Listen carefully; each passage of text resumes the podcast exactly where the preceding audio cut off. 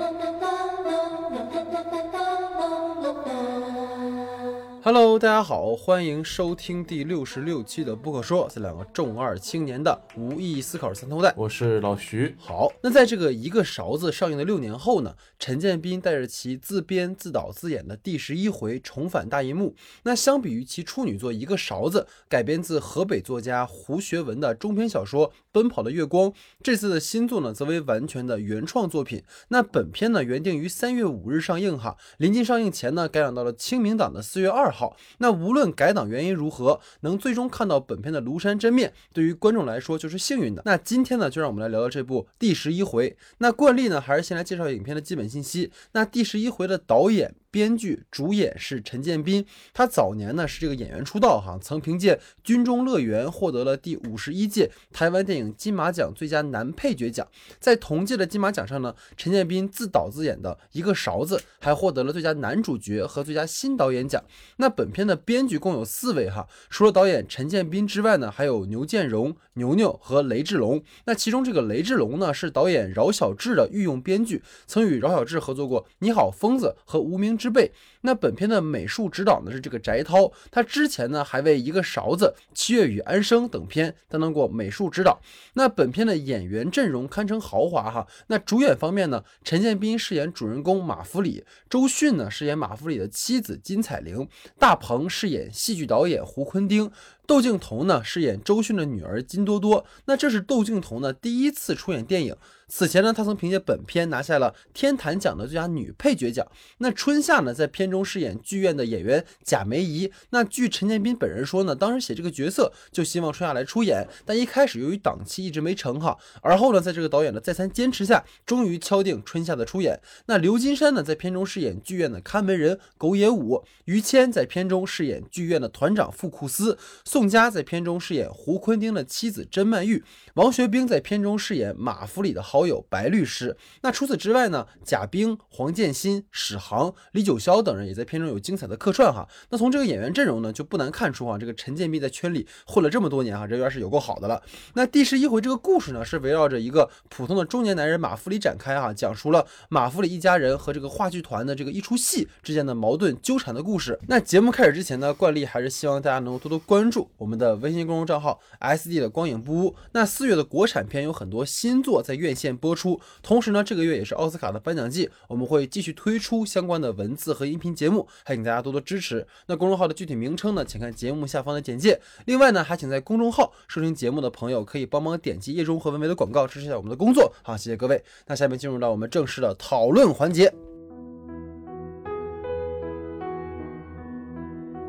好，那今天的第一组话题呢，是由我来提出的哈。那我第一个话题是这样的，那本片呢，在这个戏剧内外呢，其实建构了三组呼应的关系。那剧团上演的呢，是这个三十年前马福里意外压死妻子和李建设的真实事件。那这其中呢，就包含了妻子出轨李建设，马福里遭背叛这么一件事儿。那现实的剧团当中呢，胡坤丁和贾美仪这个暧昧不清。胡坤丁是有妻子的，也就是宋佳饰演的甄曼玉，在马福里家中呢，虽然没有。明说，但怀了孕的金多多应该也是被有家室的男人搞大了肚子。那导演呢，显然是有意想让舞台上虚构的真实与现实做出一种呼应和对照关系。包括在年龄上呢，这个三组人都是有区别的哈。但问题呢，就在于说登场的角色过于繁杂，以至于导演想要借由这个戏剧真实和现实界定的问题，进而对这个所谓真相的探寻的这个主题呢，都被削弱了。所以不知道这个话题，老徐你是怎么看的？就是在整个影片里出现了一个，就是一。个核心的一个问题嘛，就是关于本我和自我的这件事，这个事情，对吧？这个讨论，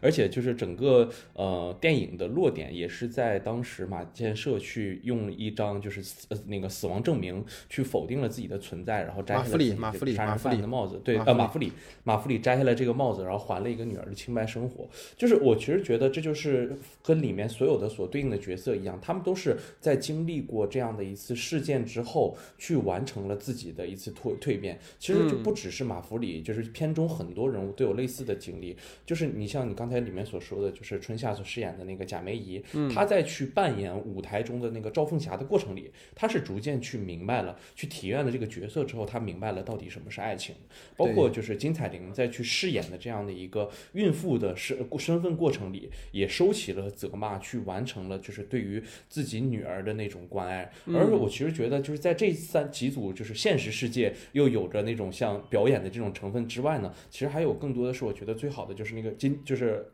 金多多吧，是多多那个角色。嗯我觉得多多那个角色，她其实也是一个因为意外怀孕，其实把整个家庭里搞得就是非常的糟糕啊，整个家庭的状态也非常的奇怪。但是母亲为了掩护她，去假装自己怀孕，然后最最后多多去打掉了自己的孩子，换成了一个枕头，去抹上了口红。就你可以看到，她开始去扮演一个怀孕的一个成熟女人的状态，这有可能对应到关系里，就是当年她的母亲，所以她自此去体会着母亲的不易，去形成她到底呃是。这就是去理解嘛，到底最后成为一个女儿或者成为一个母亲，需要经历一个什么样的过程，才会完成我们所理解上这种第十一回的产生，就是生活到底给我们带来了什么样的一个状态。所以我其实觉得，就是关于这些在影片中我们所看到的这些戏剧的部分，其实它都是在它它它的本意其实就是想给我们展现一场事件，在这场事件结束之后，或者这个戏剧最本身的就是让我们。经历了这个戏剧的所有人去体验了这部分是呃这部分经历，然后去对于现实充满了更多可呃可以展望的可能性。而我觉得导演本人他可能更想意图在于去映射出这种多重关系里给自己带来这种每一个本人的不同身份，但是他们最后又会落到一个相同的由这一次事件得到了一个经历的这样的一个过程。其实我觉得这个是非常重要的，而且就是可能呃我我也比较赞同你的意思啊，就是可能确实。因为这些里面出现的人物，如果按照我们刚才一一对照这么分析的话，就出现了九个人物，对就是三三三这么叠加的九个人物，还不止这些人然后再加上我又是。对对对，然后还不止这些人，还有再加上我刚才说的那个多多，他又算是一个呃新的新生代的一样角色去去模仿他，那就算十个人。其实十个人这种大量的一个群戏的这种状态来讲，其实对于我觉得这一次的这种表演里来讲，其实还是有很大的挑战性和突破性的。其实我觉得完成度来讲，其实并不是特别高的，但是它有一个最核心的概念在这里，就是我们也在讨论的这样一件事儿，也是，就是它在。戏剧的扩展之外，把每一个人人的身份全部套用了其中，这样一件事儿，就是你会发现，这种多种的人物关系里其实是一样的，就是大家都是在完成这样的一个，要么就是出轨关系啊，要么就是完成这种，呃，你去扮演一个角色，你去饰演一个角色，你去会表演一个角色，你去体验一个角色的这种状态，去完成你所能实现的一个角色弧光的。我觉得它和我们传统意义上来讲，我们看最纯正的那种剧情片里的那些人物角色的塑造上，可能还是有一定的区别的，就是。它不像每一个角色都是非常的鲜活，九个角色可能我们有不同不不多样性的一个性格，但在这里可能就是我们对应出了一个三组人物一呃三种人物关系一组人物关系之外的话，其实所有的人物全部能套用进来。就我觉得可能这是会让我们感觉到，呃，我们会觉得就是整个戏剧的体验上面，或者是我们对于现实界定上面这两个问题之间会有一点含糊不清的感觉，就是我们觉得这东西它太喜剧了，就是哪怕到现实部分的时候，还总是有一种这帮人没有脱离戏剧的表演形式。还是在完成一场戏剧的状态，就只不过是大家把表演的舞台从大幕上拉回到了那个小房间里，拉回到了那个其他的那种现实场景里。然后，其实关于这部分就是戏剧和呃现实之外，其实关于真相的这部分，我其实也是觉得是非常值得去讨论的一个环节。就是其实我们是依托着这个艺术的这个部分，想去完成我们对于真相的这一个探索。什么是真相的探索？其实真相的探索就是那一天到底发生了什么，车为什么会下落？其实整个剧情里，包括呃，我们接下来可能还会讨论到，在结尾啊，大家一直在去探讨的一个问题，也都是到底发生了什么。就我们很想要求一个正确答案，其实。在整个第十一回的呈现上来讲，我其实觉得关于真相这部分的主题，反而是导演最不在乎的一个方向。嗯，他其实觉得这部分的内容对于整个影片的主题而言，并不是最主要的一个东西。如果我们说最真相的一个东西，或者以我们现在的这种社会中所认可的真相，那一定是来自于警方的这个归案的模式或者探案的模式。但其实我们可以发现，在整个呃剧情中，一个非常重要的元素就是我要翻案。这个是马介呃，这个是马弗里呃马弗里的一个对马弗里的一个核心的一个一个事件嘛，就是他一定核心的一个目的，就我是要去翻案的。虽然中间是包括经历了 Pig 还有一些人的这些开导之后，发现哎，其实翻案这件事也不重要，但其实这也是就是他最最初始的一个动机，其实也是他想抵达真相的一个方向。但我其实从我们自己，虽然到到最后啊，它不重要啊，但是我觉得我自己对于这部分的理解，可能是呃陈建斌导演可能相信就是艺术是可以依赖的一个途径，就我们不不指望的去完全探索到真相是什么。但是就是可能像我们最后所能理解的，当他最后又在舞台上那个翻转过来，就是那个呃拖拉机的底部的字翻转过来，我们踏越了这种历史的这种鸿沟的时候，其实你可以看到，他也在给我们展现真相的一部分，或者是那个就是可能或是电影啊，或者是戏剧啊，能带给我们的一样一样的东西，就是有可能说戏艺术的这种真实感，或者源于真，就是我们真正的生活，或者也可以说是那一场就是从呃。遥远的几十年前拖拉，三十年前了是吧？那个拖拉机，三十年前拉回来的那个历史现场的那个拖拉机，反而使得真相会复原，反而促使着艺术和真实之间产生了一个共鸣。其实我觉得这一个点是我自己在真相和。就是真相探寻的这个议题上，能够探索到一个部分，而且我觉得它可能会对于我们的艺术表达形式上有一个非常核心的一个关联。其实我补充刚才老徐说一个点，我印象想起很深，就是在那个金彩玲最后她摸她儿女儿肚子的那个时候，嗯，就那段其实表演还是挺触动人的。就是其实，在那个时候，其实母女之间形成了一种和解嘛。对对对，就是在那一刻，其实多多站在了母亲的立场，而母亲也理解了多多。所以那一个瞬间，而且就是马弗里在上面还是像个傻子一样，也不知道他们在想 什么。就那种感觉，就是女人不可知嘛，那种感觉，还这个点还是做的还挺有意思的。嗯，对，其实我觉得老徐的点我都蛮认同的，但我可能会有一些从整个戏剧架构上的一些点吧，我觉得可能会有一些讨论的空间。就是因为其实我们说用戏剧建构真实和去呼应现实这样的电影的所谓套层结构，在电影的经典剧作模式中已经是一个非常常见的一种形式了。类似于说，你看像罗罗曼波兰斯基在那个《春秋皮特维纳斯》里面，就通过这种投射现实和虚构中的男。女关系去呈现性别议题，包括爱情中主导关系，甚至有点 S M 倾向这样的一些议题。然后再比如说我们比较熟悉的，其实我在看这个电影的时候想到了一个，就不知道你能不能想，就是姜文导演有一部电影叫《一步之遥》，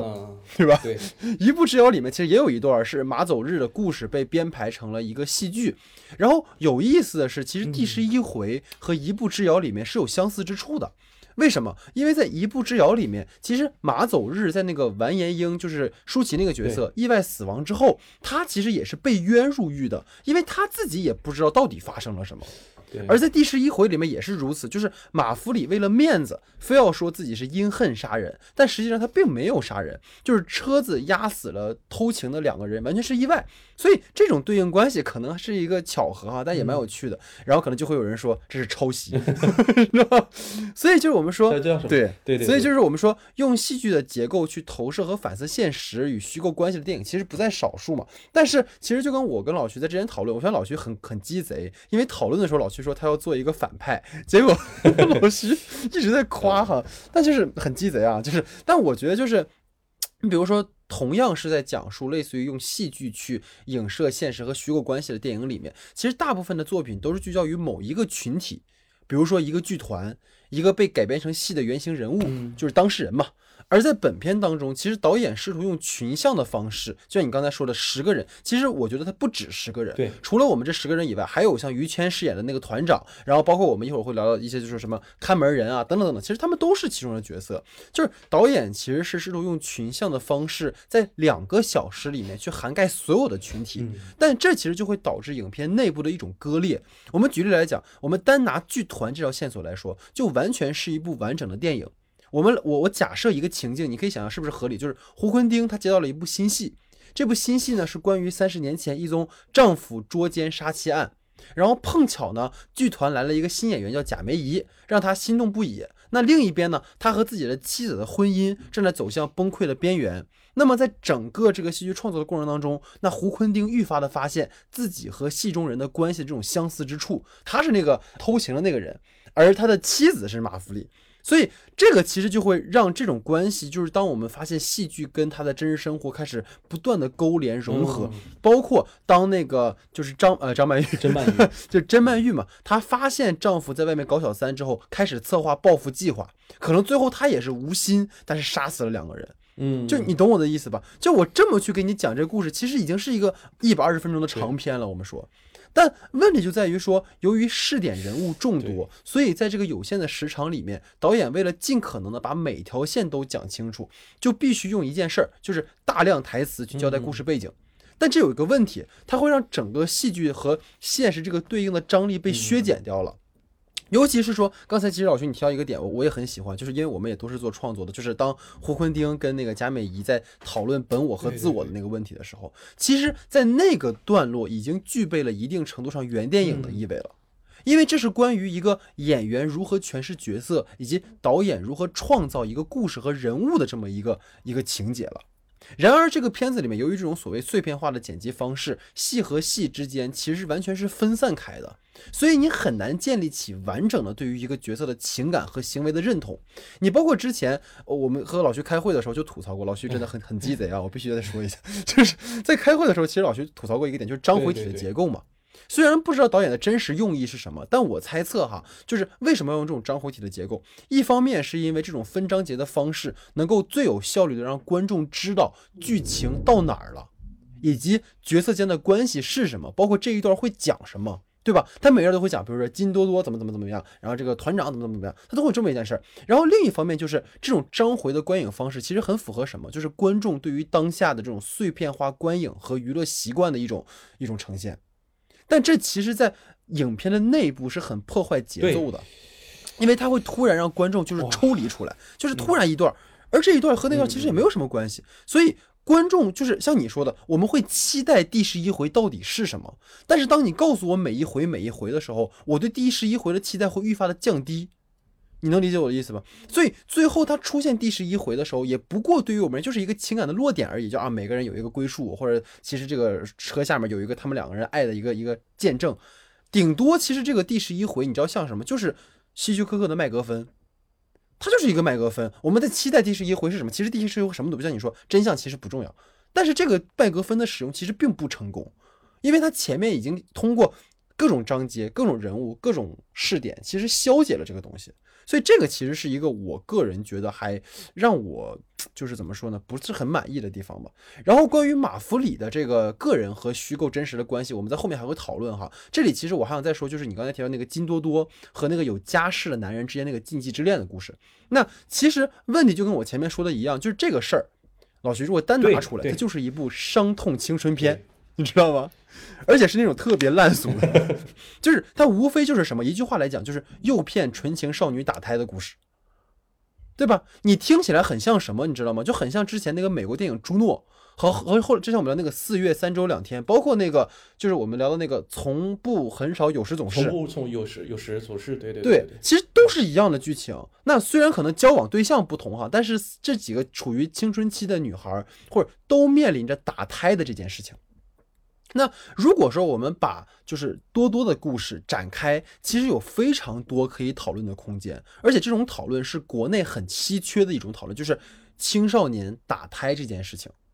他们如果意外怀孕了该怎么办？因为过去在中国的青春片当中，在大部分时间里，那个怀孕的女孩的下场一定是很悲惨的，一定是要不然就失踪了，要不然就是很悲惨的一个下场。但是像朱诺，其实当时给了我们一个新的思路嘛，就是未必，当然这可能也跟中美两国对于教育孩子的这个问题有很大的区别哈。但是有没有可能在我们的这个语境里面，把这样的一个可能在过去很禁忌的话题给延展开？其实在这个片子里是没有的。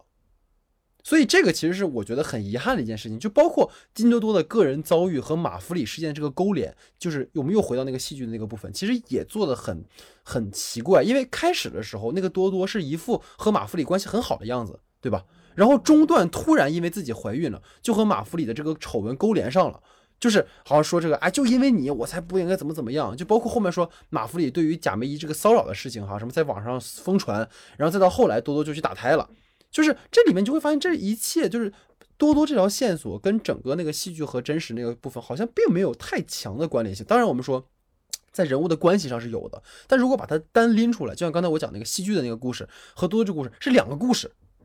就没有必要去把它这样去弄。但是我我觉得有一点，刚刚我们俩其实都有提，就是就是我觉得窦靖童的表演是挺有意思的。就他虽然是第一次演戏，但你从他那个眉宇间那个抽动和他的那个眼神，尤其是他在那个做那个呃那个游乐设施的时候。那个碎切那个状态，其实有几个瞬间，说真的很像王菲，我觉得。对对对对对对，就就是我我提一个小我的感觉啊，就是我当然我其实对于他游乐设施那场戏的，就是你说的，就游乐设施起来之后开始运动的那场戏，我特别满意。就我觉得真的是像你说的一样，非常精彩。就是他整个人物的状态，包括他那个神情。但我我注意到了一个细节，你知道吗？就是我觉得他可以有更多进步的空间和发展的空间的一个问题，就是。他他他那场戏的前半段，他坐上那个游游乐器械的时候，他和陈建斌其实有一段对手戏的。他没有看陈建斌，然后他在说着那个词，然后当时像是一段自白一样的那种过程嘛。其实这也是为他后面的这个行为去进行一个铺垫。但是其实这两个镜头之间的衔接是特别有意思的，因为我在着重去观察，我一直在看窦靖童这个点，他是就是他是在窦靖童的和陈建斌两个人的特写之间来回切的。其实这涉及到了一个问题，就是。你会发现，他有很大一部分，就是当他在说词的时候，其实他是没有表情的。就是他好像在想自己在说什么词的这种感觉，当然不是说他表演不好，我是觉得他可以有成长的空间。为什么我这么想？因为那段的时候，陈建斌也在说词，他的特写直接啪转到陈建斌上特写之后，你发现陈建斌是在那个里面的，他每一句词里头，他眼角的抽动和他嘴嘴部的那个表情，你都能感觉到他的情感是融入在里面。他那种就是很想过去，他又舍不得，他又想去劝，但是他又又又没法，就是像真正的一个父亲那样，就直接跟他说。说你不能上去，然后就是那种可能作为一个继父，对于这种女儿的这种小女孩的这种体会的这种心情，就在那里是可以表达出来的。就其实我觉得，就是可能是青年演员们的一个，也不是说职业演员嘛，就是这么要求人家也不好。就我觉得可能对于一个素人演员来讲，就是他可能没有办法完全做到说词的时候又有表情，就是做。但是我我觉得他作为做就是做自己的情感的时候，那部分的表现是我非常满意的。但我其实觉得，就是他如果想往一个更成名成成名成名的演演员的来讲的话，就是可能是需要自己更成熟的去锻炼自己在说词的时候更自然一点，去完善自己情感上的这种表达，因为这种东西在你和一个。就是已经非常成熟的演员进行特写的切换之后，会非常明显。只有这一点点小印象，其他我觉得东京童就做的非常对对对，其实确实是你看你提到这个问题，其实就跟他在片子里面很多那个对话戏的那个正反打关系里面，就有时候他说话并不给那个说话的人，他给的是那个听话的那个人。对对对对。其实你又会想，有时候他可能是为了呈现这种听话人的反应，但另一方面可能也是因为那个演的人有问题，对吧？就是窦靖童的表演可能他给不到。你知道吧？他给到那个，其实也有可能，但这是我们的猜测。但我觉得可能都跟你刚才说的这个事儿是有关系的。就是，所以就是，总而言之，我觉得就是金多多这个线索，其实是有一种硬硬凑的感觉在里面的。因为就像我说的，其实剧院内部的那个复杂关系，包括围绕着马弗里展开的那个人物线，已经很难理清楚了。对。然后你再添一个马弗里的最亲近的家人意外怀孕，你在情节上就更没法实现这种对位了。其实我当时在看这个戏的时候，我就在想，他不如做成一个剧集。对吧？一个六集的剧集或者五集的剧集，你每个人物 都能讲清楚。对，真的，你第十一回你就讲十一个故事嘛。对，对吧？你反而是更好的。但现在就是说，你每个章节其实都在里面穿插了至少三组人物线。嗯，剧院排练，马弗里讨公道和金多多怀孕。对，这其实就会扰乱整个故事观众去观看的重点和整个戏的一个完整性。当然了，其实我觉得老徐你能感受这个片子里面有明显被剪辑和重新配音的痕迹，对对对吧？你比如说这个马弗里去找那个贾梅姨那段，就台词就完全被改了，嘴型都对不上。对，而且后面的情节里说传言说马弗里非礼，还是说类似于那个了贾梅姨，然后在对那啥了，然后在大街上大喊大叫，那个视频是谁拍的？这个部分其实都很模糊。但是我们不知道是因为技术原因，还是因为导演处理的问题，反正就是看着很跳气嘛。等于我们说，所以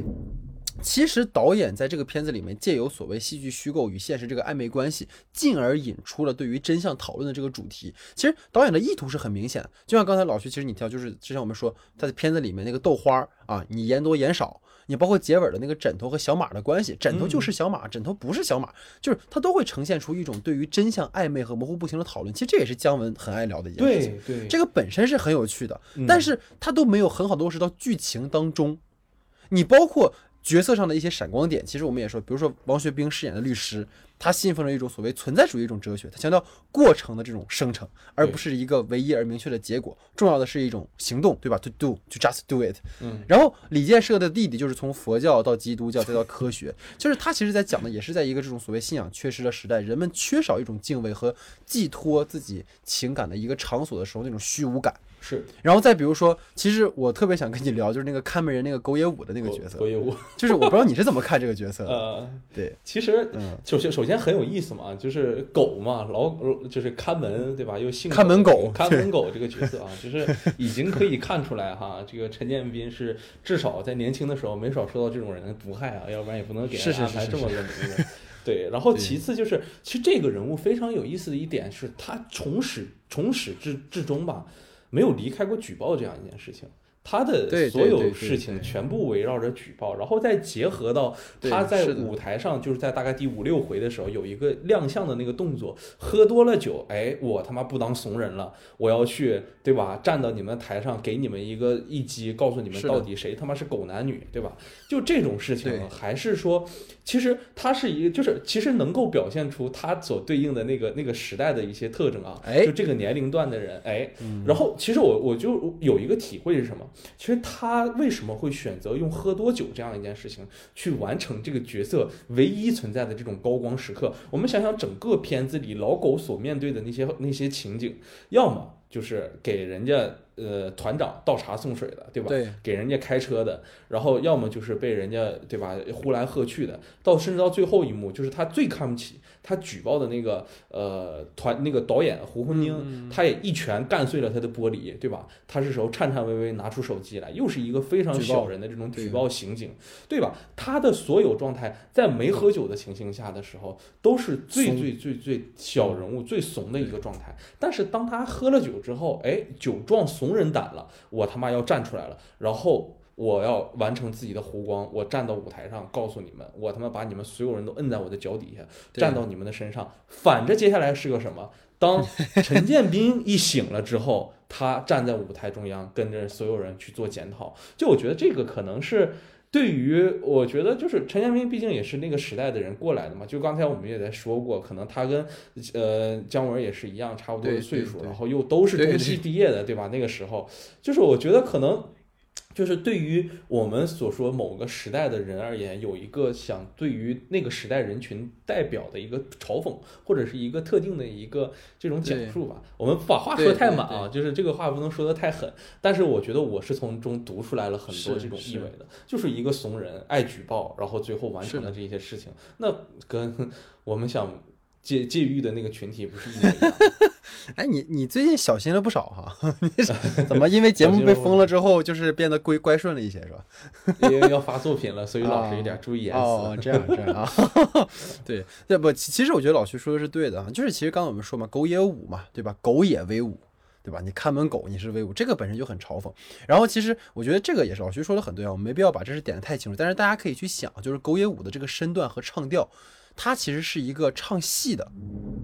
它是一个唱戏的。那么从狗野武打小报告，然后再给同事乱扣搞破鞋的帽子，他俨然就像一个唱着样板戏，高举着那些大旗的啊，活跃在上个世纪某个时间的那个红衣少年是一样的，对吧？所以这个其实是很有细品和可以玩味的空间的哈。但是就像我刚才说的，碍于过于庞杂的人物和章回的形式，很多这种本来很有力度的表达，其实都被消解掉了。这个其实是很可惜的一件事情哈。所以进而进入到我第二个话题，就是对于马弗里这个角色的设定上，因为他其实是全片最核心的那个人物，但这个人物有很多说不通的地方，比如说一个鲜活的人，这个角色更像是一个工具人。就是他对于三十年前的意外，他的全部看法就是我要面子。对于妻子的死和自己坐了十五年牢，他在这个整个的情绪上是没有什么反馈的。你包括他在整个片子里面看起来在找真相，我寻求正义，但他的动机其实很不清楚。你说他究竟是为了女儿还是为了面子？马弗里其实在我们的剧作上是一个典型的被动型的主人公，他导演似乎想要借这个人物去影射，可能现实中很多人都是这样的一个状况，但是就没有很好的建立起角色和观众的共情。所以对于这个角色的处理上，想听听你的看法。对，其实我首先就是要要去讨论这样一件事情，就是我觉得他一直嗯是让我们观众感觉是最有距离感的一个人。就是其实我们很很很能跟里面的所有角色去产生共鸣，甚至我们可能都跟那个就是又信佛又信基督又信科学的那个屁哥，就贾冰饰演那个角色，我们都会对他产生共情，因为爹死了，哥死了，他肯定会进入这种状态。但其实你放到马弗里身上的时候，他其实也很悲惨，就是你说呃，我因为被扣，我们不说就是到底事情是真是假，就是我被扣上杀人犯这个帽子，然后我在监狱里蹲了十五年，然后我又压死了自己，失手压死了可能自己的呃未婚妻，然后我又找了一个呃又找了下一家人，然后我们又去展开了新的生活。你从他的身上，你完全从就是从他的表演里，完全是感受不到这份就是痛苦也好啊，或者是这种力道也好。其实我觉得。就是陈建斌作为导演，他完全能够把这个角色落实，而且他自己演的。我觉得他落实这件事情对于他来讲其实是非常简单的，但是。随着嗯。就是我们去觉得，就是马弗里这个是这个人物，他没有贴近来讲，我觉得更多的意识上可能是因为他想让这个马弗里的这个角色去代替一部分人，去代替掉那些就是就是一一直一部分人，他不想把它做实，他不想把它做成一个我操，他真是呃十五年前，然后因为某些事情，然后把压呃因为一些事情，然后受到了一些痛苦，然后一直沉醉于这样一个痛苦，是比如说 PTSD 的这样的一个人，或者是这部分人群中最嗯特殊的人群，他不想做这样一个人，他只想让他作为社会上经历这些事情的可能是所有人，或者是某一部分人，我觉得这可能是他的一个用处。就我们一直在说什么呃配角工具人，好吗？这把我们直接来了一个主角工具人形式，主角对，我就把工具人主角给你标签化了。他其实他否认，他当时其实他在那个马弗里在整个事件中的时候，他否认杀人，他说一切都是意外。他之所以认罪，就是因为发现妻子偷情，碍于男性尊严，然后才把意外夸大成复仇。这一段其实就是你会发现在他的整个讲述里的时候，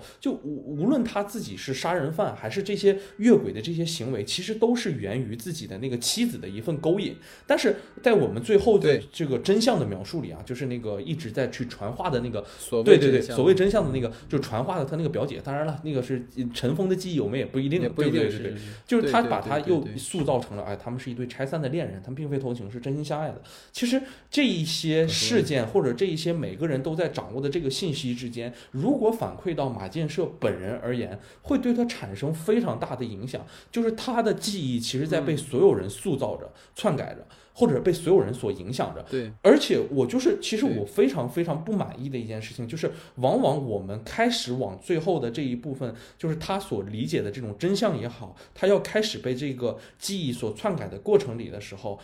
就是我觉得总是被那些戏剧环节就是打扰的很不像样的。就我昨天在我们两个聊的时候，我也说过，就在他们最后一场戏，就是去真正公演的那一天的时候，那场戏剪的简直让我就是痛苦万分。巨量的台巨量的台词，然后又融合着就是呃赵凤霞她表姐是跟她的那个真相的那一段词，然后又剪切到大鹏春夏，然后又是那个车内又是陈建斌，还有那个之前饰演那个呃呃就马弗里他本人的那个演员，就让你感觉这个这这整个一场戏里头没有任何一个角色是在的，我整个眼睛和我的耳朵完全不处于一个一个一个视听环境里头，就我眼睛在跟着他的那个嗯。剪剪辑的节奏去走，非常之乱，然后耳朵又在非常用心的去听他到底在背景的讲述里是什么。就我感觉，就如果啊，如果是导演自己认为他需要的一种就处理的方式的话，那可能确实是我没读懂。嗯但是最基于我一个普通嗯观众去理解这一部分剧情的时候，其实是让我非常非常难以接受这部分剧情的。就是而且嗯就是刚才你也在说过，就是包括我们在说他最后一场戏的，不是最后一场戏，就是当时周迅去摸他窦靖童的那个肚子的时候，有一场戏，就是他其实在整篇里头嗯运用了大量的镜子的构图。然后在最后一场戏的时候，它其实相当于整个全景的主机位里只有一个镜头，就是在马弗里的背后，你可以看到在镜子里，我们能看到周迅的角色有他的背影在，窦靖童的角色有他的背影在，可能都是他们所的类似的这种镜像关系，所以我们所说的这种呃真相和故事也好啊，虚实的关系也好啊，原型事件和我们所要体表现的那个人真妈妈假妈妈的这种关系也好，都可以。但唯一只有马弗里，其实在通篇中是没有在镜子里出现过的，他哪怕出现还是那个背影，就是让我觉得可能就是呃我们所认为他是一个就那样没有镜像的一个人，他是一个没有主见的一个。本我。可能也是一个没有理想的自我，是甚至他的自我全是被所有的那些人去推动的，包括什么哲学家呀、什么屁哥呀、什么这些人一地鸡毛的折腾了之后，他甚至开始用一张这种死亡证明去把自己的存在给抹杀掉，向自己的女儿妓女嘛，呃，去还他的一个清白，告诉他自己我不是杀人犯，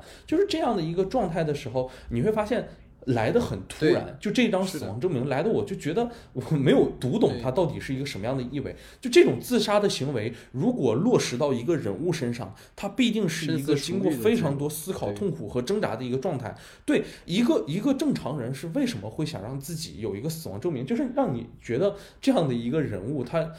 就没有办法去判定他的行为到底是有一个什么样的准则和动机，但是吊诡的就是，对。他他妈是导演，他演什么都是有道理的，就是就是，所以他在影片结束的时候，可能给了我们很多多异性的空间，但是这一切最终的达成，他可能落到了他最后的片名，什么第十一回，开放了一个新的空间给我们想象，但是对于一个我自己而言的普通观众而来说的话，我能读到这一层，但是我没有办法去接受这一层。这就是我自己的一个观看吧，我我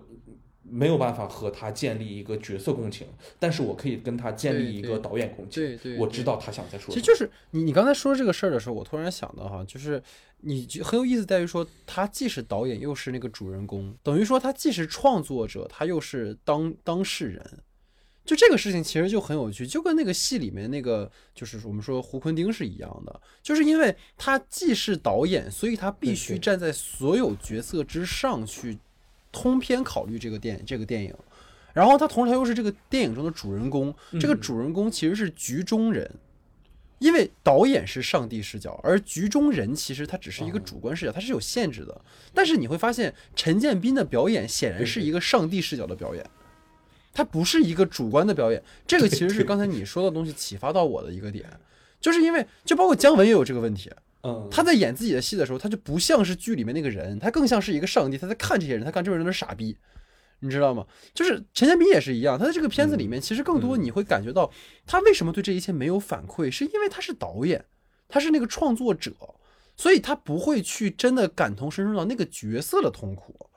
就是我我不知道这是我的感觉对不对哈？可以，如果大家有机会可以一起讨论这个事儿。但就是这是我在你刚才说完之后，让我觉得让我有点可能在思考的一件事情吧。然后再比如回到就是我去说，作为整个故事的核心哈，其实这个片子它是围绕着马弗里展开的。所以如果马弗里没有说服力，那这个片子整体上的真实性和可信度就会大打折扣。就像我在话题里面提到的，马弗里始终是一个被动型的主人公，对于他的需求一直是片中很模糊的地方。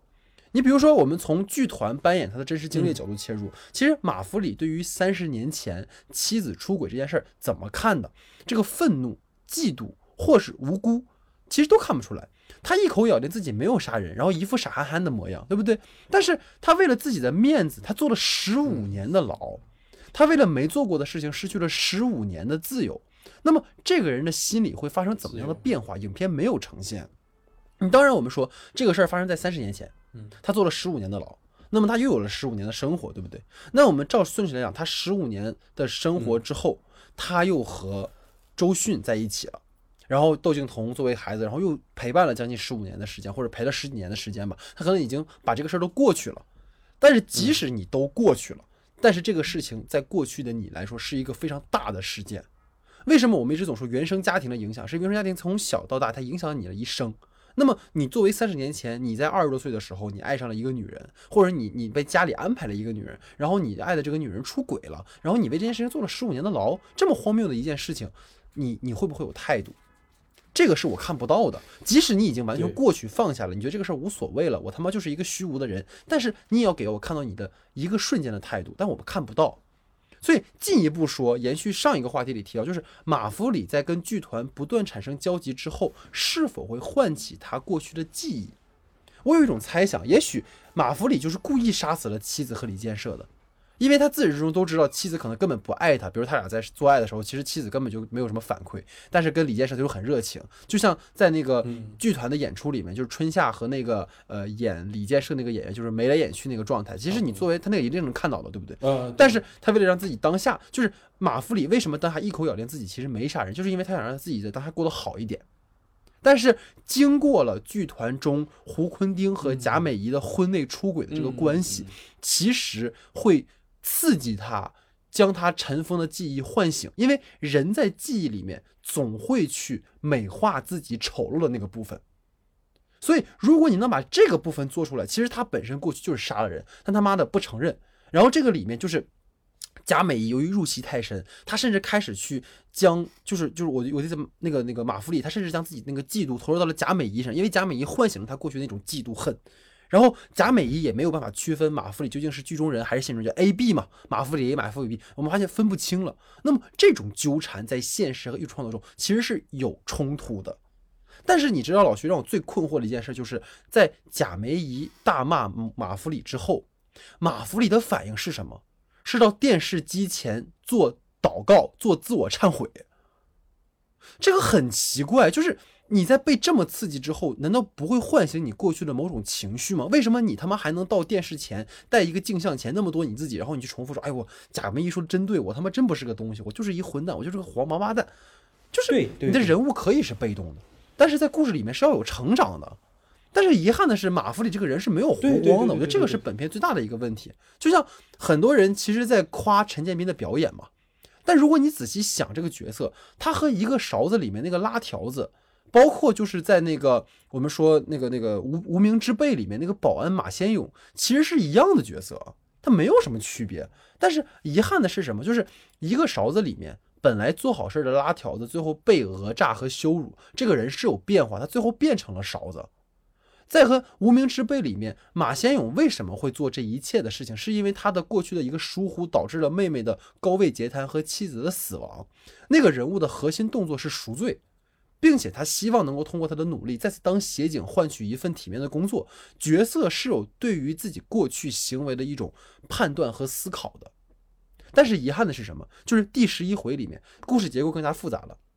然后虚实的关系好像也经过人物被戏里戏外建构起来了。但是作为主人公的马弗里，其实始终没有什么自己的判断和思考的能力。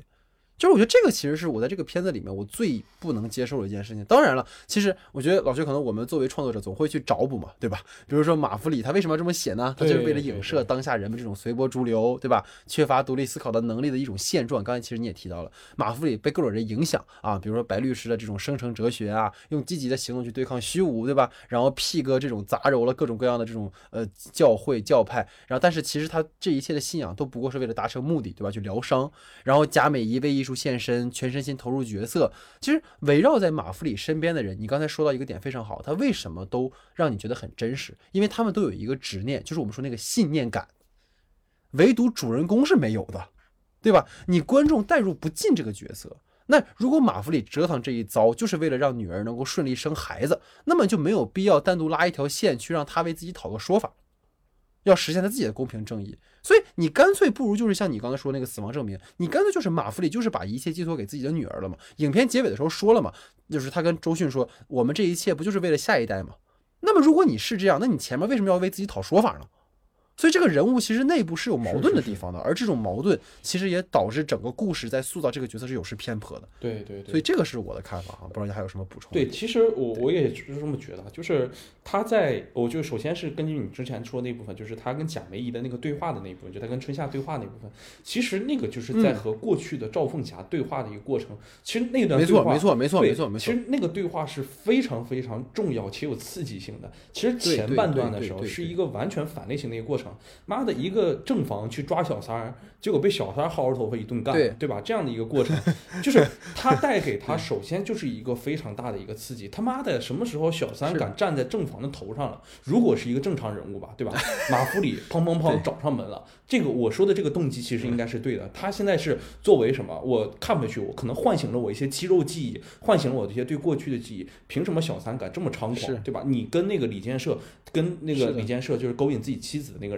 我也不能说勾引啊，就是跟我妻子那个人，他们两个之间到底发生了什么？那好，我帮帮帮去敲你，我不管，就是他所投射的是谁，但是他所想的一定是我能不能去跟你去产生对话，跟你去完成我对于自己过去的那些困惑的。解释，但是当他去敲完门，去产生这个对话，发现事情越走越偏，甚至都都开始已经开始到那啥了，那个那啥的时候，就你觉得后半段的那个事情，完全就是这个本身是一个非常高落点的一个事情，但是你落点又落到了一个仿佛楚门的，就是楚门的世界那样的一个状态，你站在一个一群的监控面前，然后。投射出自己多个身份，然后在那说我那啥了，他的那啥，就这这个东西，你会发现它特别的工具化和符号化。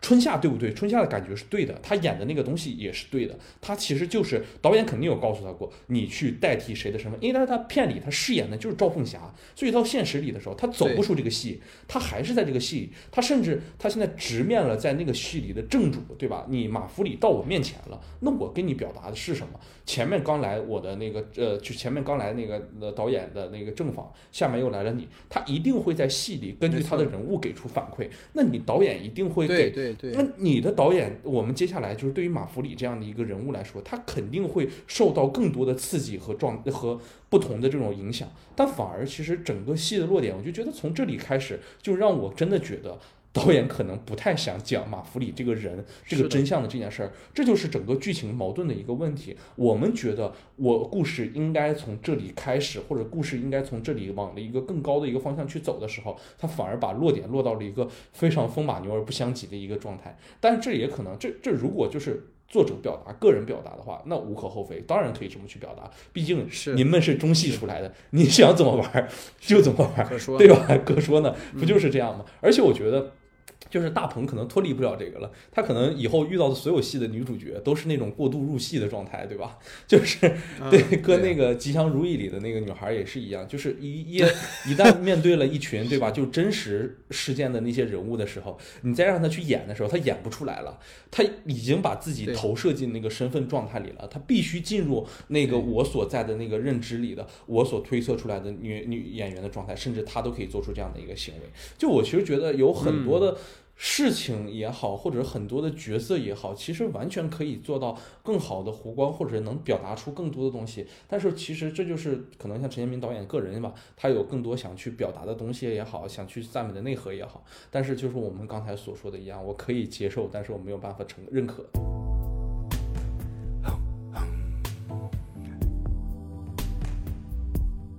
好，那在我的话题之后呢，进入到老徐的话题时间哈，老徐你请。然后我的第一个话题呢，其实影片中关于艺术创作在被什么裹挟和绑架的讨论，其实是这个前半部分的一个核心议题，就一直被各种外力叫停的这种外部因素和戏剧排练本身的内部因素，好像也和本片在现实中的遭遇形成了一种非常有趣的互文。而在影片的最后呢，导演胡坤丁剪去了长发，放弃了导演的最终署名权，妥。妥协了现实的时刻，仿佛艺术本身也随之变成了可有可无的存在。就对于这种和现实世界里多重的这种映射和对照，就是在影片中，你觉得这些艺术究竟是为了什么这样的一个呈现？想听听看你的看法。嗯嗯嗯，其实我觉得老徐的话题的核心哈是关于剧团的这出戏的。就是如果说就是在这个电影里面，你单拎出每一场戏，它的情感浓度都很高，你包括演员的表演都很卖力。但是其实你联系它散落在故事里面的各种线索，会发现导演其实并没有真正好的去讨论你刚才说的艺术为何这个命题。因为就跟我之前在话题里面提到的，就是剧团这条线索本身已经是一个完整的故事了。那么现在登场的人物，其实虽然前面我们讲说他们可能都带有一定个人的特色，但是如果我们真的去讨论人物本身，它其实都是符号化和功能化的。春夏就是一个这样的演员，对吧？胡胡那个胡坤就是那样的一个导演，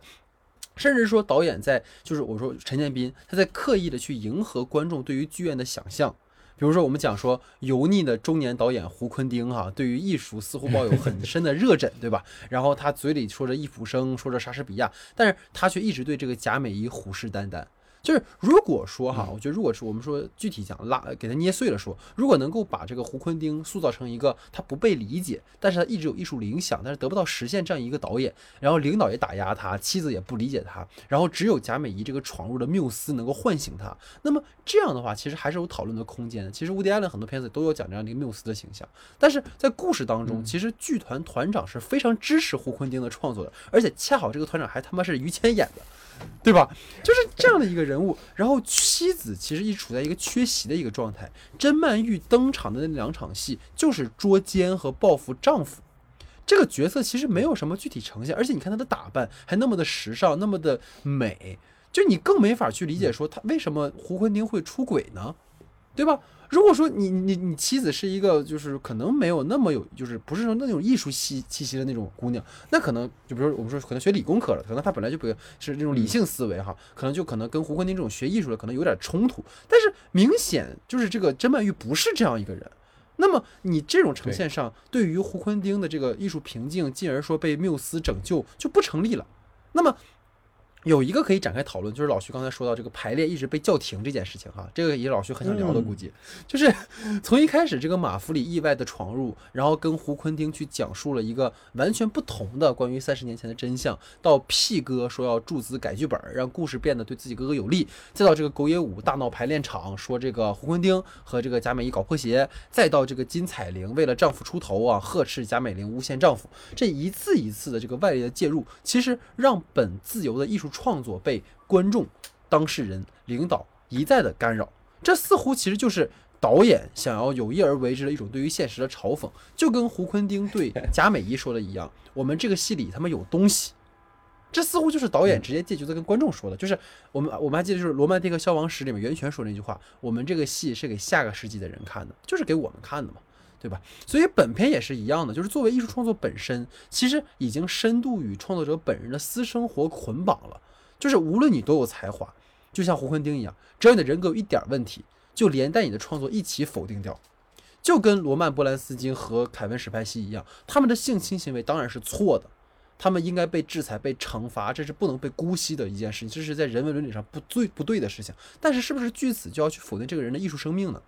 这个其实值得我们思考的一个问题，就是在片子里面，胡坤丁跟贾美仪搞婚内的暧昧，搞得人尽皆知，同事们对他指指点点。即使是排练的时候，胡坤丁再怎么忘我投入，但是只要一点点道德瑕疵，那么那点艺术才华就可以被自动忽略。这个其实是一个很有意思的事情。你包括马弗里和屁哥对于戏剧创作的干涉，对吧？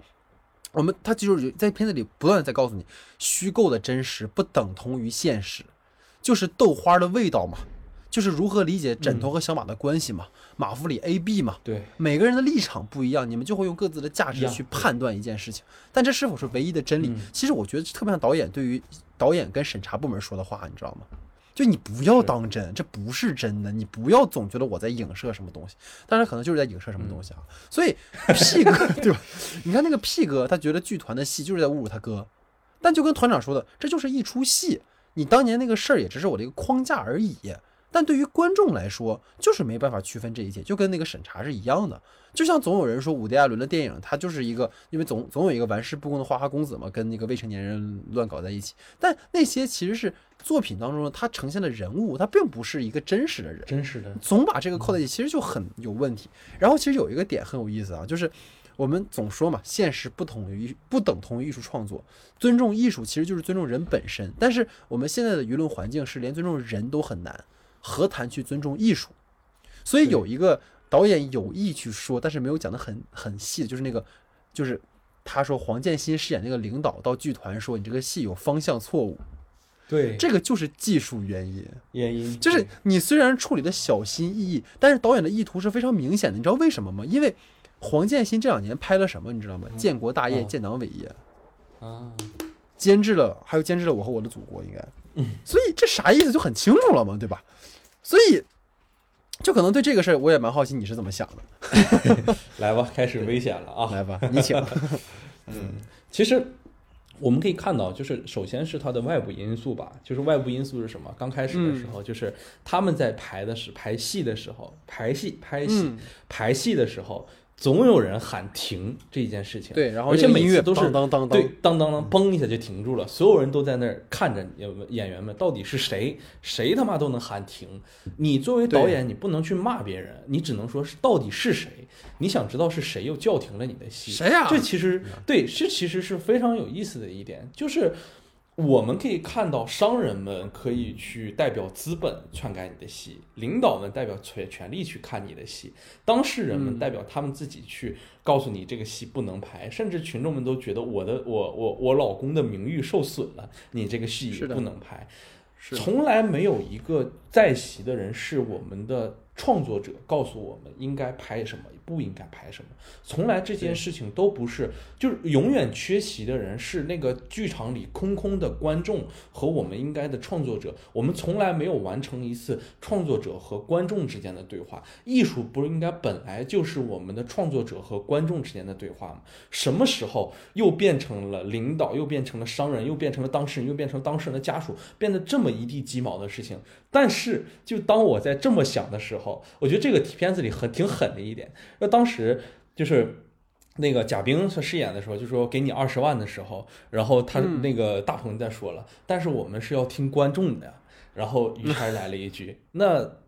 贾老板就是人那那个屁哥不是屁总不是观众吗？这句话其实也挺狠的，对吧？就是那人家如果你照这么来说，那领导和资本他们是不是观众？那也是观众。但是当你以个人意志开始想去改变这个电这个艺术作品的时候，你其实就已经不是观众了，你是在用你自己的那些强制的力量去改变了这个作品。就是原因也非常简单，我其实觉得在所有人眼里，这出戏。我们夸大了说它是艺术，其实在这里它最简单的就是它就是一个就是一个破戏，它就是一个空有呃冠冕堂皇的名字，它和什么真金白银啊，和领导仕途啊，和社会稳定啊，它比起来它什么也不是，它可以随时被利用、被牺牲、被停止，或者被粉饰，或者是被修改，这就是我们当下所面临的一个困境，这就是我们所说的这些外部原因，然后再加上我们的内部原因是什么？话剧团内部的重重的这种限制。啊，演员不演了，员工呃那个看门的人又闹事儿，然后领导的时候又又油得很，使得艺术不断的去脱离本身就应该去滋养艺术的这个话剧团的这个环境里，其实它应该是。一份沃土或者是一份能够滋养你的土壤，但是你会发现，所有的一地鸡毛的这些倒霉、倒霉、倒蛋的事情，全部都在使得艺术不断脱离艺术本身，变成了一个我们所看到的，哪怕他在标语里写的特别有意思的一件事，就是你可以笑场的一件事。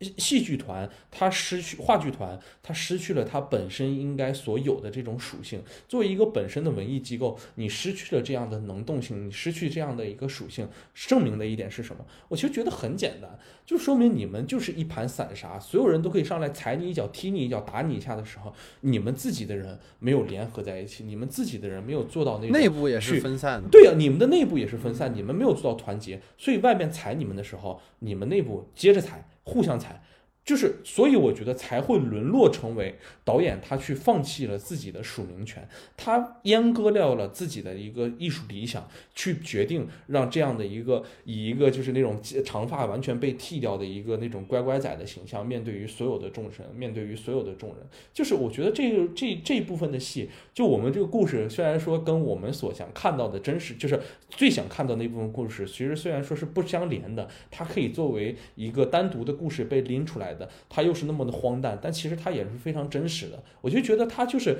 而且回归到这个电影第十一回本身身上啊，它其实也发生了特别多的这些事情，包括就是我们在说过这些翻案的事情啊，包括警察案底不准确，这些到最后都。怎么说呢？就是寥寥无章，就是寥寥无闻的这些事情而言，其实大家都懂这个原因是为什么让这部片子饱受折磨。可你看，我们再看一眼它最初的龙标，它可是一九年过的龙标，它为什么在二一年的四月份的时候才能在大荧幕上观看？我其实觉得这都是这部片子所遭遇的非常嗯不。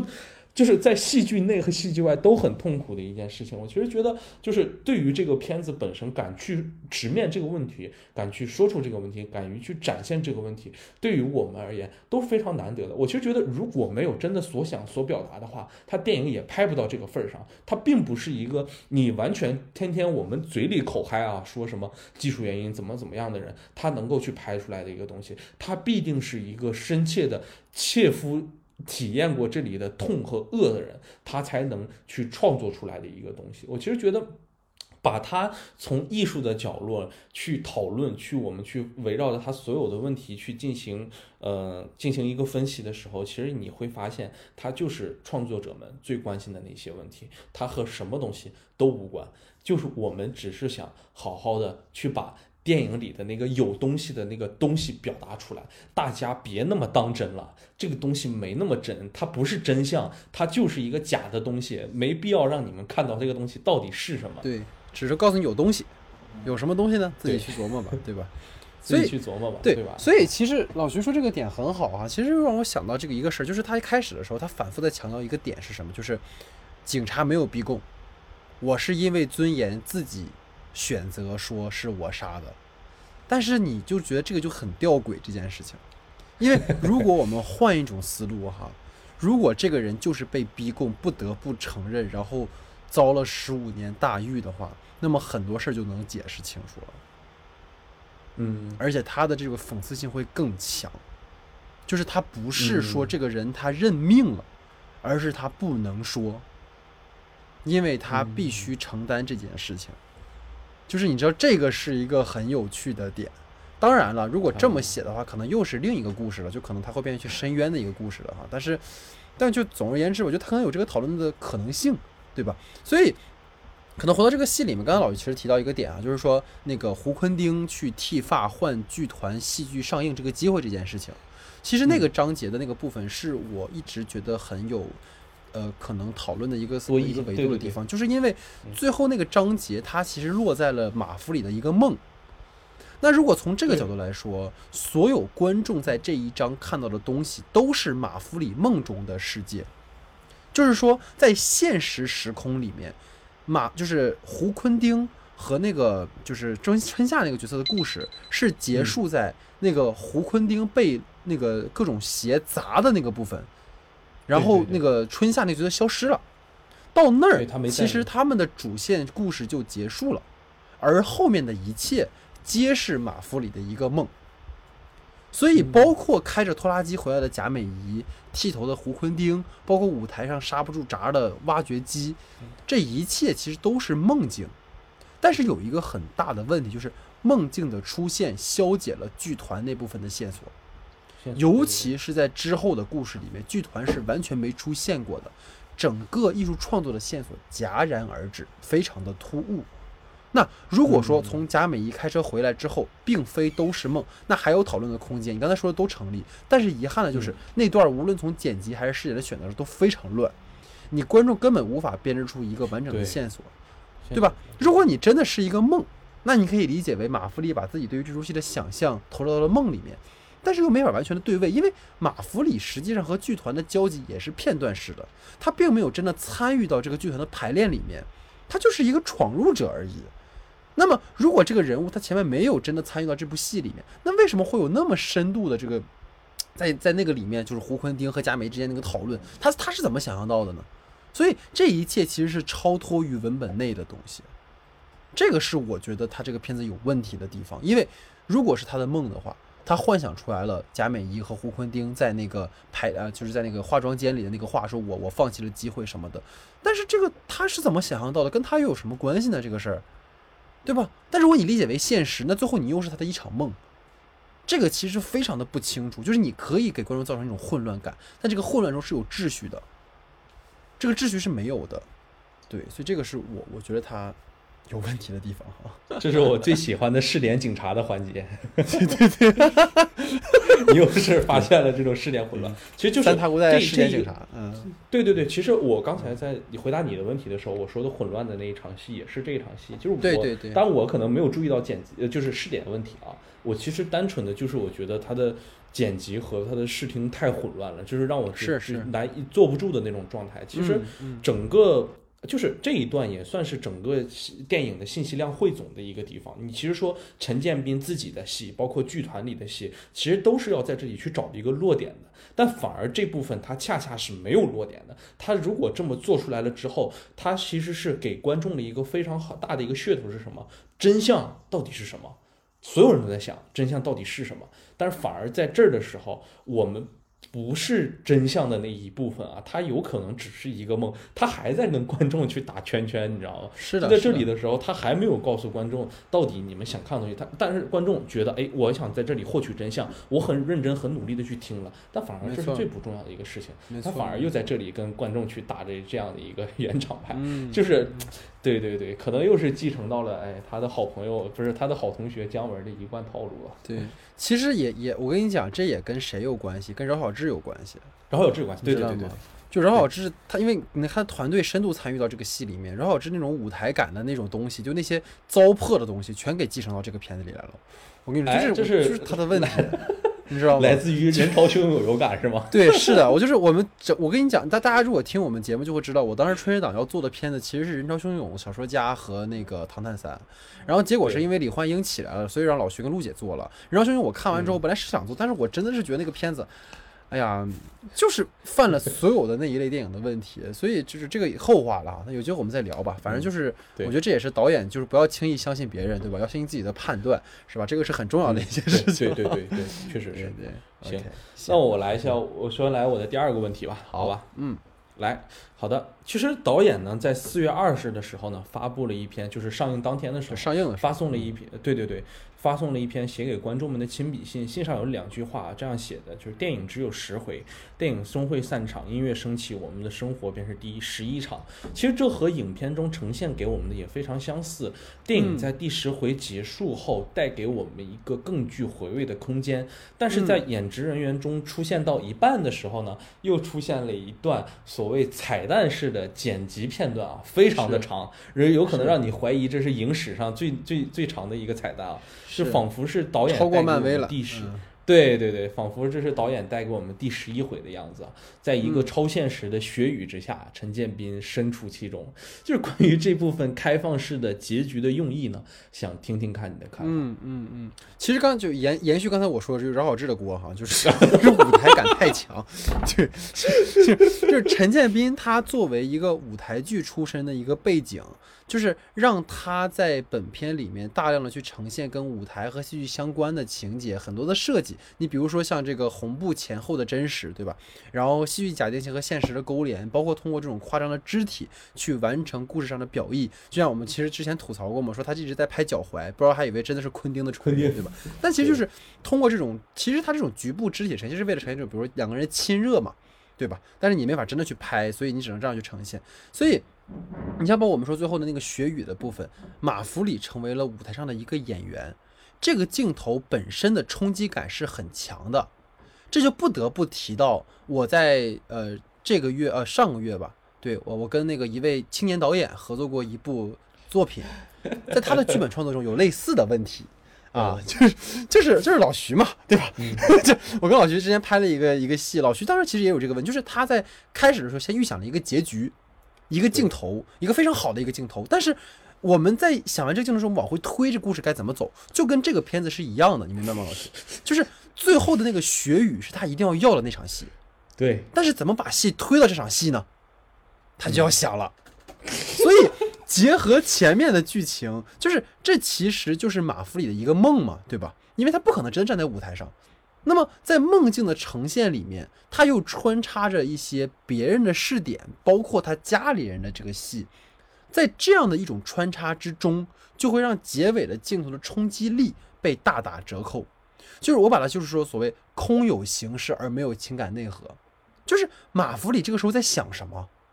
对吧？他是回忆起了三十年前的真相，还是对自己处境的一种自嘲？就是我觉得所谓开放式结局哈，并不是说在全篇都给观众一种模棱两可、不清楚的答案，角色的动机一定要是清晰，因为它是一部类型片。你所有开放式结局，不是说你扔个可 A 可 B 的剧情，剩下的观众自己琢磨。你想明白，你是傻逼。就是开放式结局是对于创作者他有他的态度。比如说四百集的结尾，当然这不是剧情片了，它不是一部类型片，但是四百集的结尾，那个跑在海岸上的男孩，没有人知道这个男孩之后会怎么样。但是当男孩直视镜头的时候，其实你会去思考这个男孩他在自己的这个原生家庭的破碎之后，他在这个所谓的一个新的环境里生活，他没法融入这个共同体，他最后该怎么？一个青春的迷茫，一个男孩不知未来该去向何处，这个你是能感受到的。但是在本片里面，这种讨论的空间完全被影片前半段的那个混乱的试点给冲淡了。再比如说你刚才说那个彩蛋的部分，一个是什么？一个是马弗里和妻子在开场的时候听到了剧团的那个马弗里三十年前那个案件要拍成一个戏，to be or not to be，对吧？就是胡昆汀说的那。然后第一个，第二个就是那个多多被霸凌了嘛，大概率就是说他可能在这个学校里面或者是什么，他跟他教练搞在一起了，然后被同学嘲弄。那么这些情节为什么一定要在结尾呈现？这是一个问题。你是为了呈现一种轮回的效果，还是你单纯的在开始的情节有很多逻辑和动机不清楚的地方？我实在没法着补了，我赶紧在结尾加一点。当然了，我们说还有一种情况，就是我们习以为常的、老生常谈的，就是这个片子本来在三月要上，被推到四月上，它的龙标是前两年的龙标。那么这一切是不是影响了这个片子的完整性呢？就是我们现在觉察到所有混乱的地方，是不是被技术原因的结果呢？我们无从而知。但是我相信，他既然有这个表达的维度，他也许真的会想去这么做。但这就是我们的特色，所以这个也就不可说了，对吧？所以就看老徐怎么说了。教给我一个这么麻烦的问题哈，就是但是这个坑是我自，坑是我自己，是你自己拿的，对。但是这个这个坑上面的土可是你帮我淹上的。对对对。但是回回到这个问题本身啊，其实我是觉得，就是我我其实对于它中间的这个彩蛋式的这个剪辑片段，其实我个人是非常不满意的。就我其实本身是觉得，在演职人员出来之前的那个结尾，就正片的结尾，是我觉得很 OK 的，是很好的。对他至少给了我们的一个多异性，他至少没有出现导演本人出来现场，我就觉得那一行字，他恰恰给了我们很多解读的可能性和空间，是就是让我们知道，对，让我们觉得这个事情还是能够回到你刚开始所说的这个拖拉机杀人案件上，就有可能会给我们大家一个悬念，就是。真相到底是什么？可能压根不重要，或者是你谁都想不清楚。它恰恰是我们对于真相，或者我们当下的社会对于结果主义很重视的一点的一个反叛的一个力量。它反而更像一件艺术品，它反而更像一件行为艺术，这我认可。但是当你中间出来了这么一大段东西的时候，反而当你站在学语里之后，你人出现了，我必须开始思考了：你的形象是什么？你为什么站在这里？你是因为什么要做出这个行为？这个东西可可就不是彩蛋本身那么简单了，它可真的不像就在《阿飞正传》里的时候，梁朝伟扒出来抽一支烟那么简单。它不是一个完全，它不是一个完全架空的一个人物，你是生生的出现在里的。你这个角色的出现，就相当于最后出来抽烟的那个人不是梁朝伟，是张国荣又出来了。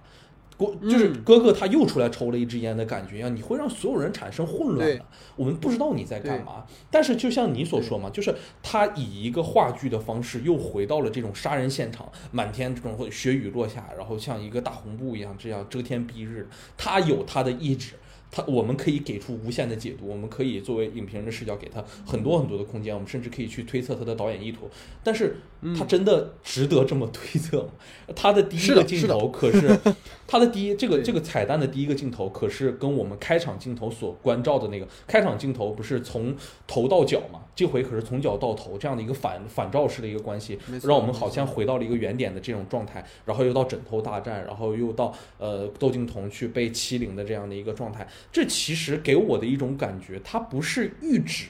它只是导演非常喜欢的这些片段，他没法用进去，给到你了。他重新剪辑了，觉得我没有办法舍弃这些片段。当然了，就是我觉得每个导演都有这样的，有有很多很自己很喜欢。我操，就是我觉得我这个片段太他妈牛逼了，我一定要这么拍，我一定要觉得这是我想给观众呈现的。对那个调度，那个对对对。但是在电影本身的时候，你没有办法呈现出来，它不接。他在电影的正片里头，他是没法用的。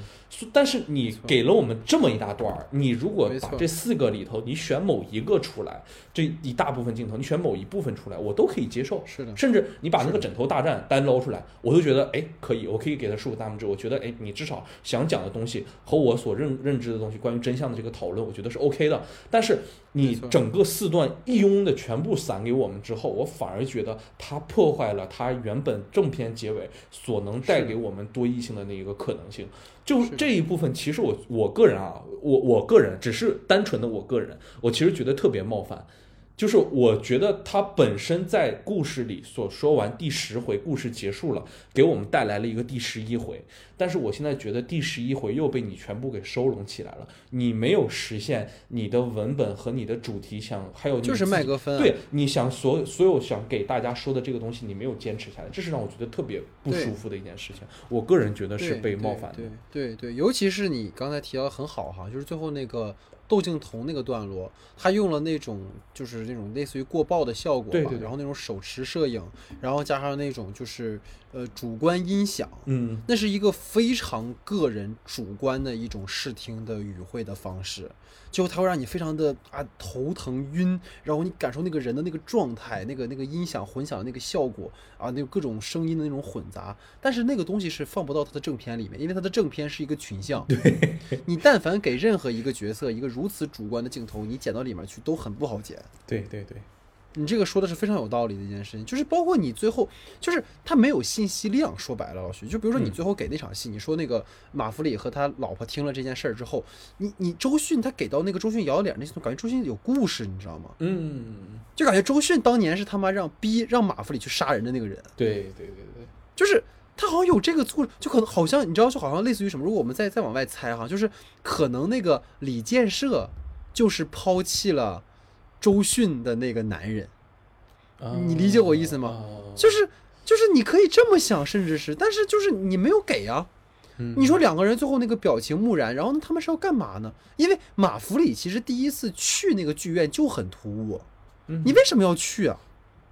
就其实那是一个很奇怪的地方。然后你如果最后给着不下，其实他当时是因为怎么，所以他必须要去，但是你没有这个理由，嗯，那你最后这个戏是为了什么呢？是对吧？它就没有道理了。所以这个也是我觉得刚才你说完之后给我的一点启示性的地方，就是导演在后期是失控了，我觉得。对对对，但是这个失控就像又回到，哎，就是哎，老徐这话也没啥意思了，就又回到那个根本问题了。嗯，这个失控到底是他有意儿，他他他自己就真的控制不住，还是没办法控制，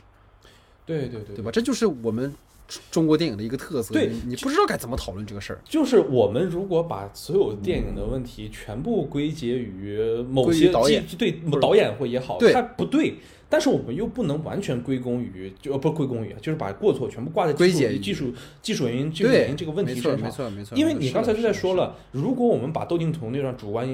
主观音响的那一段被欺凌的镜头放进去，那他妈就是少年的你，他跟整个戏是不接的，他整个风格也是不符对对对对对的。对对，他甚至跟所有出现的那种美学风格，包括他的摄影、摄影色调啊，都不搭都是不搭的。没错没错没错。但是这个东西，你作为导演，你拍出来的时候，你非常喜欢，你说我操，这他妈就是电影，但是它不行牛逼，对它它不叫第十一回，它也不叫这个片子，就是我们对的，这就是我们可能啊，虽然说就是电影被那啥了，电影也就那啥了，对吧？啊对我们电影也被那会这么那。啥了，对，就是电影都是存在这种被那啥被那啥的这种状态里，可能跟我们戏里的词也很像，但是不能说所有的原因和过错全都归结于那啥了都是他。对，没错没错，你这样就是太流氓了，你这么去说说事儿的话，嗯，对。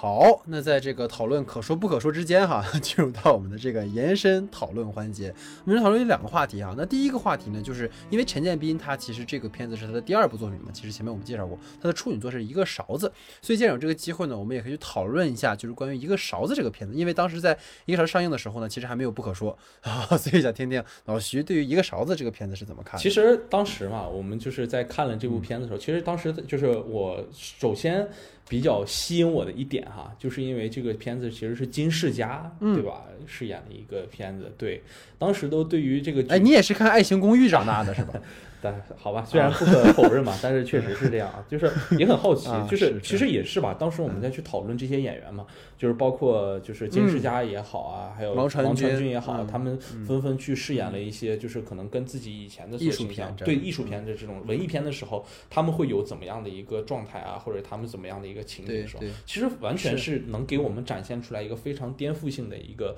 状态的。就是其实某些层次上而言，他们的表演在被调教之下之后，反而展现出了更多我们所能看到的一个演员应该有的一个状态。其实他演的什么？演的就是一个傻子，但是能把傻子演的有层次而言，这其实是非常的有一个 状态。这其实片名叫一个勺子，勺子其实在那个地方的方言里，他就是演的一个是一个傻子。而且你看，其实里面出现的角色也好，包括陈建斌、包括金世佳、王学兵这些角色，其实都是那种比较属于戏痴的那种角色。在他们去对体现就得去完成这样的一个作品的时候，你其实可以发现，在整个这样的一个环境中，关于傻子这一个部分的讨论，其实是体现了非常多的一个层次，就是到底谁是真的傻子，或者是傻子到底是真傻和假傻之间都是有非常多的可异性。而且我觉得这一部作品可能在一定程度，那时候可能我们刚开始看到片子是一五年吧，可能也就是大一大二，我们的是那个时候，就是看到这部片子的时候，其实带给更多的一个冲击感而言，还是说就是。这个片子还是一定程度上去具有文学性的一部片子，因为它毕竟还是通过原著时候去去改编的一部片子。呃，去改编的有原著原著所作传的，然后去改编的这样的一部片子，可能跟我们今天所看到第十一回飞到这种程度的这样的一部片子，还是有非常大的不同。如果我们去进行一个对比而言的去去讨论的话，而且其实有一部分而言，就是他当时在那一年的那个金马奖上嘛，其实也是被观众们给予了非常大的一个期望的一个片子。就觉得从那个时候开始，至少我们会对于陈建民导演这个片子给予了非常多的一个信心和一个认可吧，对吧？就是而且每其实当里面的其实关于讨论这些善良啊，包括奸诈的问题啊，嗯。包括我们对于整个社会风气的一个探军的问题上，都是我觉得在那个时代开始，或者放到当下而言，都非常值得去讨论和深思的一件事情。嗯，对，其实就是我觉得一个勺子当时给我看的冲击还挺大，因为当时确实也刚上大学，对，刚开始学电影，对，所以就是学它呈现了那种荒诞的那种现实题材的这种所谓黑色喜剧吧，那个西北的那个呃那个环境哈，就是其实会让我想到无人区。在后来去想的话，其实都是类似于那样的一个很荒诞的一个情境嗯下发生的一个，嗯，超脱于我们日常的这样的一个故事。然后你包括这个勺子，其实它是一个隐喻嘛，对吧？就是一个行善者的悲剧。我一开始做这件事情，我是做一个善良的初衷，我觉得这个人应该被帮助，但是这个善良的初衷却换来了一个嗯悲剧性的结局。就等于说，在这样的一个消费主义的一个时代，在人们沉沦于金钱的一个时代，就是人们来找这个人，他仅仅是为了一笔钱，对吧？他仅仅是为了各自的目的，嗯，就没有人真的是为了这个东西。其实这个一个勺子，其实当时让我想，很像是什么，你知道吗？就很像是管虎导演的《斗牛》嗯其实是类似的。斗牛也是嘛，嗯这个人被呃赋予说你要去看搞这头这头牛，然后所有人都来跟他就是斗就这头牛产生这个争端。一个勺子也是一样，陈建斌出于这样的一个目的，然后他最后被撕扯到成为了一个所谓勺子。一个善者被欺的一个背后，嗯它是呈现了到底是如何的一个社会生态，但他又把你这个这个故事架空在了一个西北的环境里，它不是一个都市环境，它似乎又抽离出了我们的生活的一个一个现状，但它恰恰就是我们生活现状中无数的可能恶的影子的一个集中的展现，而他又是在一个那样的一个假定性极强的一个戏剧情境下，所以一个勺子当时在给我的。的冲击还很大，所以为什么我对第十一回不满意，也来自于这儿，就是一个勺子其实是一个非常一个一个非常传统的一个一个三幕式的一个结构，但是他的人物就非常的不贪，对对对我就是要给你讲这么几个人，王学兵一个，陈建斌一个，蒋勤勤一个，对对勺子就是一个符号对一对夫妇嘛，蒋他俩一对勺子就是一个符号，没有别的人物没有更多的人物了，其他人都是过客。但一但是第十一回就是所有人都是主人公，他是他，尤其是什么你知道吗？他说春夏是一个友情出演，但春夏是其中一条线的关键人物。宋佳友情出演，但宋佳也是那条线的关键人物，他建制起了你的这个三对儿对应关系里面的其中一对儿出轨的情侣啊。所以你你这么去做就很容易去有问题在你的结构的分配上。但是一个勺子相对来讲，就它可能更加的这个安全，但是在安全之外，他又呃强有力的输出了他的表达。我印象很深的是一个勺子结尾的时候，就是那个主观镜头之下戴上那个头盔的陈建斌，他成为了被孩子们扔石头的那个勺子，那个冲击感极大。对对对对对对对，那个冲击感极大，就是我们最后发现哦，到底什么是傻子？什么是勺子，对不对？什么是勺子？所以就是勺子嘛，很有意思。其实嗯就是、对对对，就是你看我们在整个片子里头，其就是一个勺子这部片子里头，其实包括陈建斌和蒋勤勤的那个角色，都是老实没错巴交的，一心善良的，想去释放着对于那个金世佳那个勺子的那种善意。而且，但是那种善意的释放，在当时一四年，我可以我们可以反推一下，当时在一四年的那个审查环境里，在那个状态里的时候，他拍的非常原生态，他没有什么呃。对吧？什么？我里面没有强调什么什么有效的法律啊，还有政府帮助啊，或者什么炫技的那些能力，或者是个人的那种情感镜头，他其实拍的都非常的现实主义，非常的客观，一点一点的去记录他们的这种从远景镜头，然后慢慢慢慢拉到近景，然后看到他们所发生的一切。其实那种状态，就包括到最后，我一你一说结尾，我就忽然想到了好多好多的东西，那个镜头感觉，就你让你觉得那个。是人物的状态是非常压抑和崩溃的，在那种没有嗯法律啊，或者是警察，或者是那些人所在的一个环境里的时候，你就是发现人们的善意，当被无数次的这种践踏之后，它都会变成一个没有思想的勺子。它不是人身体的因素，而是某一时间你精神的元素导致你走到了这样的一个状态。它是由社会的对反正勺子是那个最善良的人，反而那个傻子是最善良的。对，这这个就是很 很讽刺的一件事情。对对，所以所以其实就是大概对这个片子的一个呃基本的回顾吧，因为确实时间也过了很久了，但我觉得大家有空可以去看一看，看看导演的一个发展的一个状况哈。但是也说那个时候他没有跟饶饶小志合作，所以那个片子呢还是比较稳定的，就没有太飞是啊吧？就是我。对我也没有别的意思哈，啊。就是因为 我真的是哎呀，对让兄友给我看出心理阴影来了。对，所以就是这是第一个哈，然后可能我们第二个延伸讨论的话，就是我们每一次都会推荐一部片子嘛，嗯。所以其实我们之前也讨论过很多了哈，比如说默片解说员的时候呀，包括我们后来聊了一部老徐很喜欢的那个那叫什么来着，就是把人变成那个摄影机的那个片子这其实都有讨论这种对对那个套层结构，所以这里面其实还是去讨论说能不能去推荐一部相关的可能在电影中呈现的一个戏剧情境下的一个呃套层结构嗯这样的一部电影的推荐啊，先听听老徐你的推荐。哇，你这一下把我的想推荐的说了，那嚯，没有没有，我其实是蛮想推荐那个默片解说员的。首先，第一其一吧，也是因为我们做过这个节目；第二个，我觉得它非常好的一点是，它不仅仅限于是从一个呃。